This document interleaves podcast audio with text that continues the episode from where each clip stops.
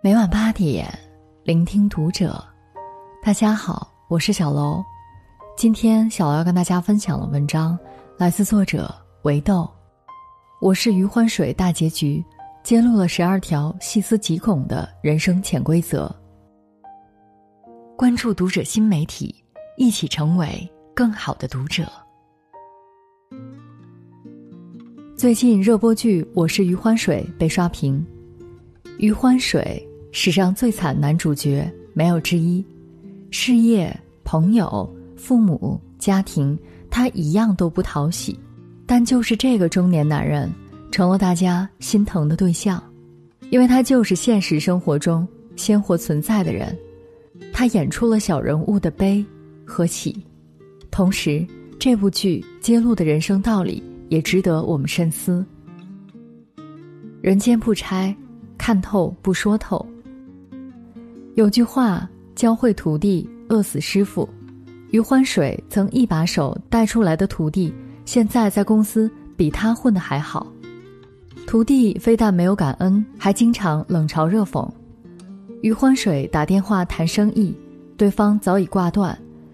为了不让徒弟瞧不起，佯装在电话里跟对方的老总说话，结果徒弟走过来抢走他手里的电话：“你这电话忙音啊！”我一米外就听到了。还有，余欢水想让徒弟分析业绩给自己，反被当众挖苦。师傅，这人呐，伤了腿没事儿，千万别伤了脑子。都说成年人最后的温柔是给彼此留一些体面，所以看透不说透，凡事留余地，日后才好相见。贪小便宜者必将吃大亏。余欢水为了顺公司给客户的礼物，被老板发现，被罚两千块，还要打扫全公司的卫生。因此，家庭聚会迟到，餐桌上拿着红酒，扬言说是法国进口，两千块一瓶，结果却被小孩子识破，七十八一瓶，被小舅子一家当众嘲笑，老婆尴尬无语。做人最忌讳的就是贪，拿了不属于你的。迟早会损失更大的。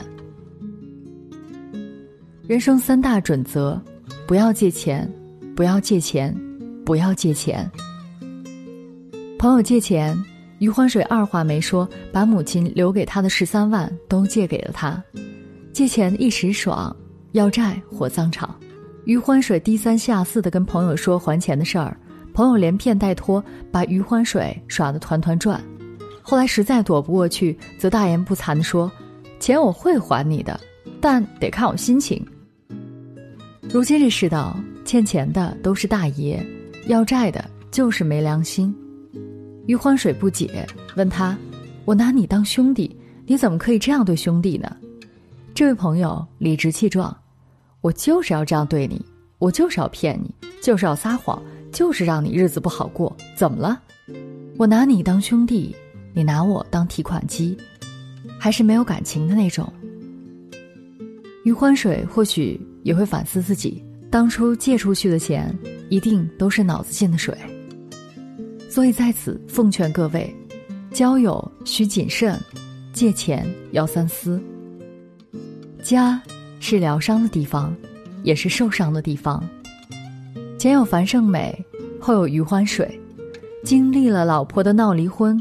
好朋友的欺骗，上司的羞辱，还没缓过神，老家的父亲一通电话打过来要钱，因为家里后妈的儿子要结婚，必须让他掏彩礼钱，不给钱就要告到法院。他挂掉电话，停顿片刻，一个大男人站在大街上，开始干嚎。很多人看到这个场景，笑着笑着，就哭了，因为真实。有的原生家庭是一个游乐场，在外受了委屈，回到家就能得到治愈；而有的原生家庭像一个无底洞，一边要对抗生活，还要一边填窟窿。人生是个苦差事，尤其是中年。有句话说：“人到中年，活得不如狗。”此处点名余欢水，被妻子埋怨，被儿子嫌弃。被朋友欺骗，被同事笑话，被上司看不起，骂他活得没人样。他心里想过无数次反抗，可最终还是一个人坐在卫生间的马桶上，静静的思考人生。他不敢辞职，不敢拒绝妻子的要求，因为自己确实挺怂的。去超市买日常用品，付款的时候显示余额不足，不得不退了几样东西。回到家，妻子又发来信息说，儿子补课费要交了。随之而来的还有银行的短信提醒：您的房贷于本月十五日应还四千六百七十点四一元。中年人的焦虑就一样，钱。有钱你肯生活，没钱生活啃你。《小欢喜》里有句台词。中年危机绝对不是一件事，而是所有事一起来压着你。压倒中年人的不是最后一根稻草，而是每一根稻草。赚钱很重要，身体健康更重要。余欢水去医院检查，说起医院里的人比商场里的人还多。医院门口一个卖煎饼果子的阿姨说：“这商场咋能跟这医院比呢？”商场那是闲逛，那钱你是想花才花，在这医院你不想花都得花，有些专家号你有钱还不一定能挂得上呢，深以为然。商场里的人逛的是开心，医院里的人逛的是堵心，所以说无论干什么工作，身体健康都是第一位。医院是个好地方，大家还是少去为好。婚姻的基础是爱。余欢水和甘红离婚后，承认了甘红对自己根本没有爱。他受委屈，他从来没有安慰；他被小舅子羞辱，他也从来没有替他说过话。他生病住院，他首先想到的是他身上的一百万。不爱，就踏踏实实的分开。余欢水也想做个好丈夫、好爸爸，但是在这段婚姻里。他演砸了，他的一段话，更是令人心疼。没有人会真的同情我，我难受的时候，睡不着的时候，只有黑暗会同情我。走路的时候摔倒了，只有马路会同情我。我死了以后，只有坟墓会同情我。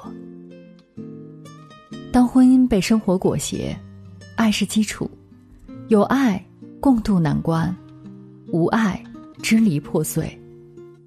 当痛苦被迫营业，你的笑就是别人滴的血。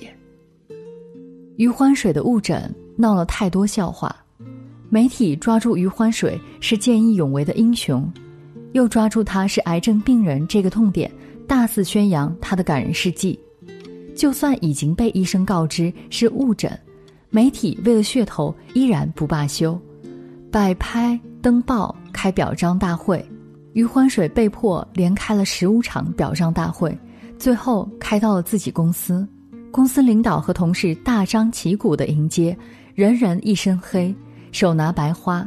公司领导还提前给他买好了豪华墓地，不知道的还以为是在开追悼会。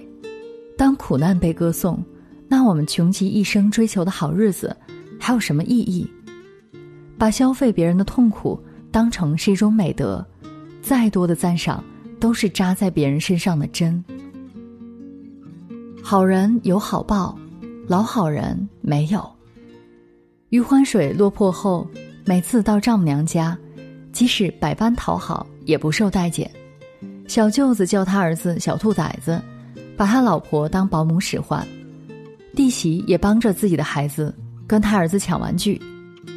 当年。余欢水得意时是这样的：我结婚的时候，我一个人住的房子比你们家一家四口住的都大，我一个月挣的钱比你半年挣的都多。结婚之前，你们一家什么也不是。结婚之后，我不行了，你爸升官了，你弟跟着一起扬威，一家人看不起我，也连带着你一起看不起。他受了太多窝囊气。以至于后来，当他以为自己真的要死了之后，他开始天不怕地不怕，连死都不怕，就本着一条原则：谁招我，我干谁。有什么改变呢？老板误以为被余欢水抓住了把柄，对待余欢水像是换了个人，毕恭毕敬。任命为公司经理后，曾经的徒弟开始转变脸色，过来说好话。后来逆袭后，连保安室的保安都来恭维。所以记住，你弱的时候，坏人最多。无论在生活上还是职场上，你的善良需要带点刺。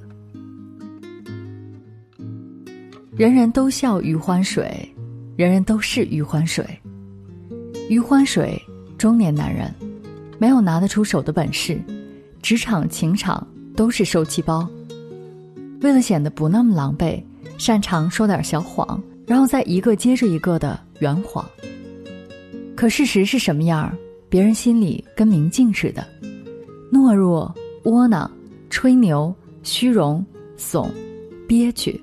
可怜，卑微，连梁安妮都说：“老于老于，成事不足，败事有余。”众人都风光，就他是小丑，小起大落，一波未平，一波又起。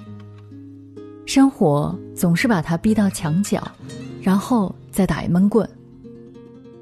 我们虽然看的是电视剧，可现实生活中，谁没有经历过这样的无助呢？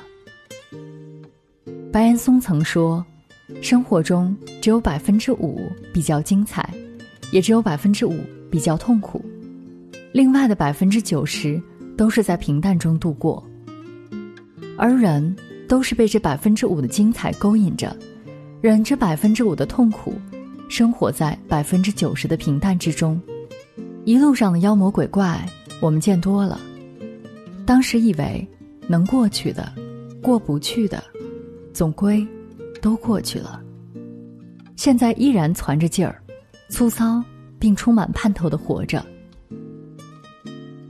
祝愿大家以后的生活皆是心生欢喜，如鱼得水。